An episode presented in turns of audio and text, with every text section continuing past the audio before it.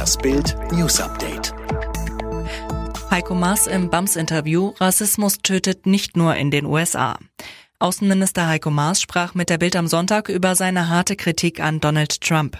Der US-Präsident habe bei den Unruhen, die von dem Tod des Afroamerikaners George Floyd ausgelöst worden waren, Öl ins Feuer gegossen.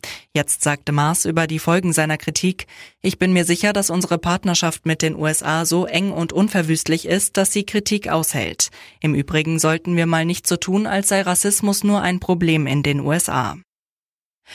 Tennisspielerin Cardantu, ich war schockiert, als ich Serena nackt sah. Bislang war Alexandra Cardantu nur eingefleischten Tennisfans ein Begriff, doch jetzt sorgte sie mit einem Interview für Aufsehen, in dem sie über die 23-fache Grand Slam-Gewinnerin Serena Williams herzog.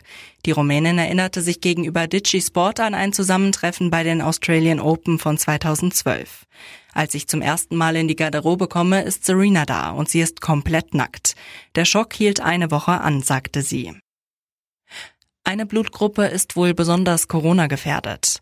Forscher haben die DNA von gesunden Menschen und Corona-Patienten untersucht und kommen zu dem Schluss, die Blutgruppe könnte eine entscheidende Rolle beim Verlauf einer Covid-19-Erkrankung spielen. So sei die Wahrscheinlichkeit, an einem Beatmungsgerät angeschlossen werden zu müssen, bei Menschen mit Blutgruppe A doppelt so hoch wie bei Patienten mit der Blutgruppe 0.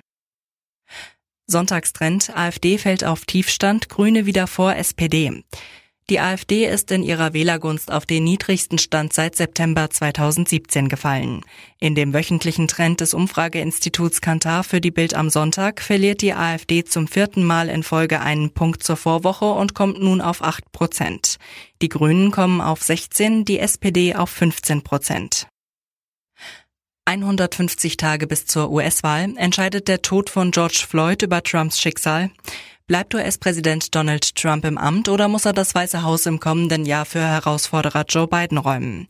Der USA-Experte Professor Thomas Jäger sagte zu Bild am Sonntag, der US-Präsident hat in dieser Woche alles falsch gemacht, was man falsch machen kann.